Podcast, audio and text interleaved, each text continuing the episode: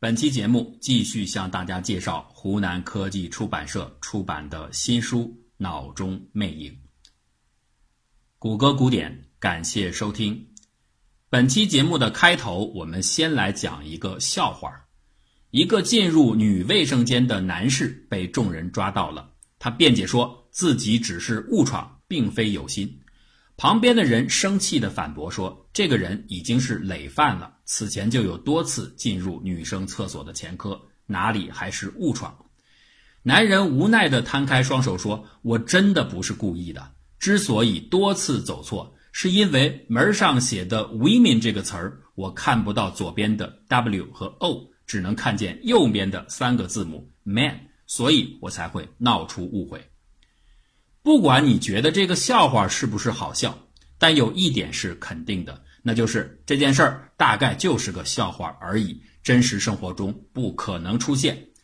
如果你是这样想的，那就错了。这确实是一件真事儿，的确有人因为看不到全部视野当中的字母而误入了女性洗手间。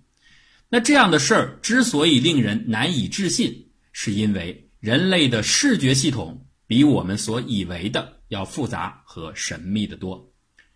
在往下继续讲述之前，先邀请各位做一个简单实验：拿出一张白色的 A4 纸，用签字笔在上面画两个符号，什么样的符号都行。比如说，左边画一个加号，右边画一个实心圆，两个符号的直径大约各有半厘米多即可，相互之间的间隔大约十厘米左右。水平对称地分布在 A4 纸中分线的两侧。接下来，举起这张纸，放在自己眼前三十厘米的正前方，闭上左眼，用右眼紧盯住 A4 纸左侧的加号，稍稍前后的移动你的眼睛，注意到发生了什么？是的，在某些恰当的位置，你会观察到视野右侧的圆点竟然消失不见了。呃，假如大家没有功夫做这么一个简单的道具的话，可以登录谷歌古典的公众号，在里面“新青年”栏目当中有这个实验的测试视频。这是一个简单的实验，它揭示出我们的眼睛具有天生的盲点，每个人的每只眼都有。这当然不是什么重大发现，因为早在17世纪。法国科学家马里奥特就已经预言了天然盲点的存在。当时的人们已经知道视网膜是感官器官，就像照相机里的胶片。可是马里奥特在解剖人眼时注意到，众多的视觉纤维穿出眼球的时候，会先汇集到一个小小的区域，之后再集中向外延伸。那这个区域就被命名为视盘，它就像是我们电脑桌上的走线孔。可以最大程度的减少纤维从穿越对视网膜的影响。马里奥特发现视盘居然是不感光的，所以啊，他推断视盘对应的视野位置处应该是一小块的盲区，也就是刚才实验验证的盲点。到这里啊，似乎也没有什么特殊之处。视觉纤维因为穿出视网膜的需要，不得不在生理上留下一个小斑。形成了眼睛这块屏幕上的一个小洞，但接下来的问题就有意思了。既然眼睛上有这样的盲点，那为什么从来没有人体验到在自己的视野当中存在一个黑洞呢？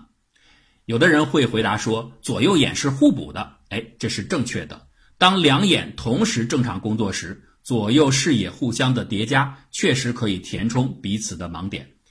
但是在刚才的那个盲点实验当中，这个解释就不再成立了，因为这个时候只有一只眼睁开，不存在互补的可能。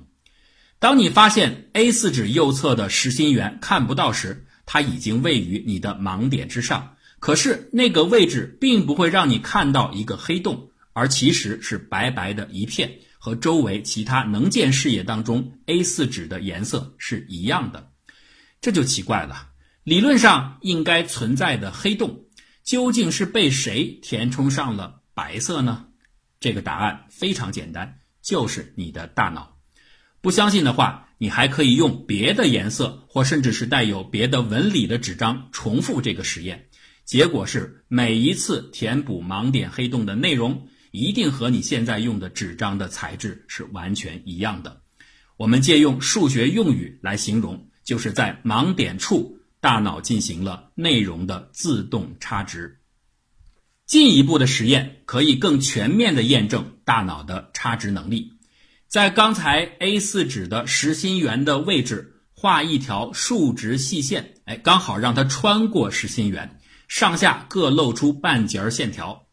重复刚才的测试，让黑色圆点落在盲点处，这个时候圆点会消失。那么那条竖直的细线又会如何呢？按照第一次的测试结果。实心圆会被填充上白色，以此来推论呢，那这条细线大概就会断为上下两截儿，中间是一片白色区域。结果刚好相反，视野当中呈现的是一条完整的直线，也就是说，大脑把上下两截线段自动的连接在了一起。为什么会这样？因为大脑虽然看不到盲点处的真实内容，但是它根据露出的直线的两端推断。这是单一直线的可能性很大，所以就主动的把中间缺失的线段补齐了。我们再进一步，假如把上下两节线段稍稍进行左右错位，让它们实际上并不共线，那这个时候至于盲点的两条错位直线又会出现什么情况呢？是不是大脑会用折线把它们连起来呢？不，没有那么复杂。视觉仍然认为它们是同一直线，错位会被忽略，视野当中还是呈现出一条完整的线条。那有趣的是啊，这样的忽略仅适用于垂直线条。假如是一左一右的两个线条在垂直方向出现小量的偏差，盲点修正并不会把它们合二为一。为什么如此呢？在视觉系统中，竖直方向代表空间深度。而深度信息在重构三维场景当中更加的重要，或许这就是为什么大脑的线条差值的容错能力更容易体现在竖直方向的原因。那如果不是位置上的偏差，而是颜色的不同呢？比如上半截线条用黑色，下半截是白色。至于盲点后，它们是否会被认为是两条不同的线段呢？结果仍然是否定的。还是同一条直线，只不过这条直线色彩是从上黑渐渐过渡到下白，就像一条灰度的颜色棒。最早应用盲点效应的是英国国王查理二世，这是一个传奇式的喜剧人物，他给人留下的最深刻的印象是幽默诙谐、风流促狭，人称“欢乐王”。当时的英国人或许是觉得。暴力处死了他的爸爸查理一世，有所亏欠，所以对查理一世的儿子格外的有好感。查理二世喜欢恶作剧，也乐意支持各种科学研究。有一次，他手下的科学家向他介绍了关于盲点的知识，这立刻激发起这个老顽童的兴致。他告诉科学家：“这太好了，以后啊，他可以用盲点来斩首那些他不想看到的人。”查理二世的意思当然不是砍脑袋，他是说把这些人的头恰好置于自己眼睛的盲区，那么这个头就会消失不见了。但是这儿啊就奇怪了，刚才的实验不是证实人类的视觉有自动插补能力吗？这个头像难道不会被恢复出来吗？实际上，大脑的内容差值能力不是无限的，当需要填补的内容非常复杂时。盲点区的空白就有可能无法被恢复，还别说头啊，比如说一个正方形，你让它的一个角恰好落在盲点区里，这个时候你就会发现盲点视野当中不会显示出一个直角来。这个直角测试更重要的意义在于它揭示出一个道理：视觉的盲点差值不是人类意识作用的结果，因为如果它是受到意识的支配。那任何人都能轻松地推断出这个空白里应该是填一个直角才对，但是大脑却没有这么做，说明这是一种不经过意识的自发处理机制。用术语来说，盲点填充是大脑的知觉补全，而不是意识补全。这一点非常的重要，因为对于盲点实验呐，神经科学界一直以来都存在着补全机制方面的争议。有不少人认为，盲点处的填补并非源于什么自发差值能力，它其实就是人们有意识的处理结果，也就是大脑根据意识控制之下的计算猜测出缺失的内容，就和玩填字游戏是一样的，都属于意识补全。那果真如此的话，何以正方形的例子中那个直角不能被修复呢？当然了，这里仅靠这一个证据仍然是不充分的。现在我们可以回过头聊聊那位误闯女厕的老兄了。他的名字叫乔西。乔西外表看上去人高马大，而且啊非常讨喜。如果不是他经常搞出一些上错洗手间的事儿，他的生活大概一如常人。可是这个很有人缘的大个子，在拉玛钱德兰看来却是一个无比珍贵的样本。因为就在几年之前的一次工伤事故当中，乔西的后脑被一根钢钎穿入，刺破了大脑皮层，从此他的视野左侧就留下了一个手掌大的破损。这可以说是一个后天的人造的大型盲点。对拉马钱德兰而言，这就为研究人类大脑的破洞修补能力提供了罕见的素材。既然这个脑洞这么大，那大脑。会往里边填上些什么呢？最初的实验和前面我们介绍的内容差不多，在乔西视野破洞的位置的上下各画上半截直线，询问他看到了什么。乔西说：“呃，我看到了两条线，一条在上，一条在下，中间有一大段的空白。”拉马钱德兰表示这很正常。过了一会儿，乔西开始变得有些兴奋地说：“请等一分钟。”你知道发生了什么了吗？这两条线在变长，他们在互相靠近，他们都在伸长伸长。现在他们连在一起了。乔西边说边伸出左右手的两根食指，演示一上一下的线段互相靠拢的过程。拉马钱德兰趁热打铁，他又让乔西看那两条稍微错位的竖线。乔西这回说：“不行，他们没法连到一起，中间有一段空白。”拉马钱德兰回应：“我知道会是这样，你只要告诉我接下来发生些什么就好。”几秒钟之后，乔西再一次兴奋起来。这怎么回事？他们又开始伸长了，现在全都接在了一起。整个连接的过程大约持续了五秒钟。拉马钱德兰和乔西重复了几次这样的测试，每一次都是在五秒钟内完成了错位直线的差值。拉马钱德兰分析，由于乔西的人造盲区比一般的天然盲点要大很多，所以啊，在天然盲点上几乎可以忽略的差值时间，到了乔西这儿就被拉长了。而这几秒钟的差值时间的存在，就有力的证明了人类视觉系统的破损填补是一种知觉补全，而不是意识补全。因为如果是通过意识的话，分析出这两条直线相连，根本用不了这么长的时间。到了这儿啊，这个实验仍然是不够严谨的，因为拉马钱德兰还不能排除另外一种可能性，那就是乔西在说谎。这个所谓的说谎，并不一定是他故意的行为。我们前面已经多次强调，在心理学和神经科学当中，区分受试者的内心臆想。和真实心理体验是一件很困难但又不得不做的事儿，因为心理暗示效应几乎是无处不在的发挥着干扰作用。乔西大体上明白拉玛钱德兰的测试目的是什么，而他在视野当中究竟看到了什么，是完全无法通过别的方法加以确认的。这就很难说他汇报的一切会不会掺杂了测试目标反向影响下的效用。简单的来说，就是希望看到什么，就真的看到了什么。为了排除这个影响，拉马钱德兰把竖直的直线替换成了一组由字符 x 排列而成的竖向字符列，同样是在盲区的上方和下方都露出一点头，也就是在乔西视野破洞的上面有若干个 x，下面也有若干个 x，中间的破损区。大概覆盖了三个 x。拉马钱德兰问乔西：“你这次看到了什么？”我看到顶上有一些 x，下面也有一些 x，中间是一片空白。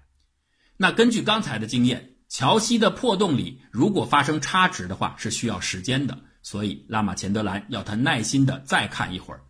乔西报告说：“医生，我知道你希望我能在那儿看到一个 X，但是我真的看不到，没有 X，很抱歉。”时间大约已经过去了五分钟，两个人都同意不需要再继续了，因为不会有什么别的再发生了。接下来。拉玛钱德兰把字符 X 的尺寸调整得非常小，那再让乔西来看这条蚂蚁队列式的字母竖条。这一次，乔西报告说，视野里不再有空白了，而是呈现出一条完整的小 X 组成的队列。拉玛钱德兰问：“你在破损区里看到的 X 和别的视野当中的有什么不同吗？”乔西说：“没有任何区别。”现在，拉玛钱德兰可以确定，当 X 字符的个头很大时，大脑会把它自动理解为是物体。物体复杂的形态是不能被差值的，就像查理二世看大臣们的脑袋那样。但是，当 X 字符的个头很小时，它就退化为一种近似像素般的纹理。纹理是可以被差值的。这就是知觉补全机制，它仅仅对颜色、纹理这些素材进行自动合成。与此同时啊，拉玛钱德兰也通过这项测试排除了乔西说谎的可能，因为如果乔西是因为知道了测试目标是希望他能在视野破洞当中补全周围的内容而进行了某种心理的自我实现，那么在大字符的 X 测试的时候，他就不会报告说。破损区里没有看到 X。前面我们说的字符队列是以单一字母 X 为纹理单元的。如果这种纹理单元不是单一的符号，而是多个符号，比如说多个数字符号，又会出现什么情况呢？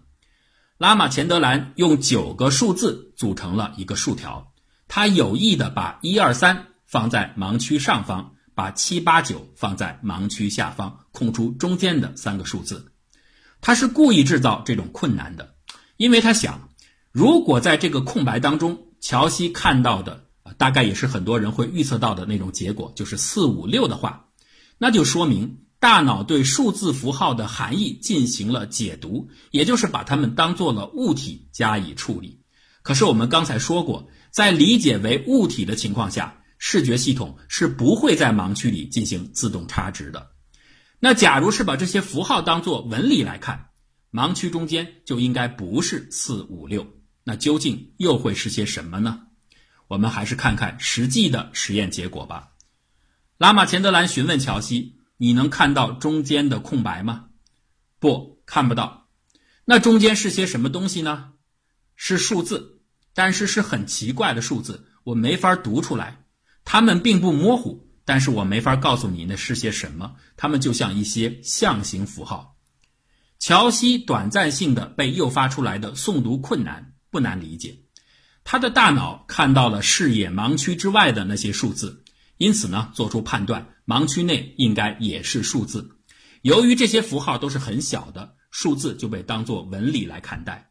纹理单元是多个数字符号的组合。故而，在填补盲区时，它们就被编织在一起，组成了难以辨识的新数字符号。实验的最后一项内容，拉玛钱德兰还想挑战一下乔西的脑洞对于动态纹理是怎么处理的。他把乔西带到电脑屏幕前，上面展示的是一幅红色底图，底图上呢有密密麻麻闪烁着的黑点儿。乔西注视着屏幕，告诉拉玛钱德兰：“最初，他的盲区里只能看到一片红色，就是底图的颜色。接着呢，开始出现静态的黑点。再过几秒钟，这些黑点就开始闪动起来，就和盲区以外的视野看到的一样。人们早就猜测，大脑皮层具有多个不同的特异化分区，来分别处理诸如颜色、纹理。”运动等等不同的视觉特性，这个实验部分的证实了这一点。颜色、纹理、运动，它们填补的速度各不相同，这只能意味着它们在大脑当中是被分区处理的。到了这儿啊，乔西已经感到疲劳了，他的实验任务也圆满完成。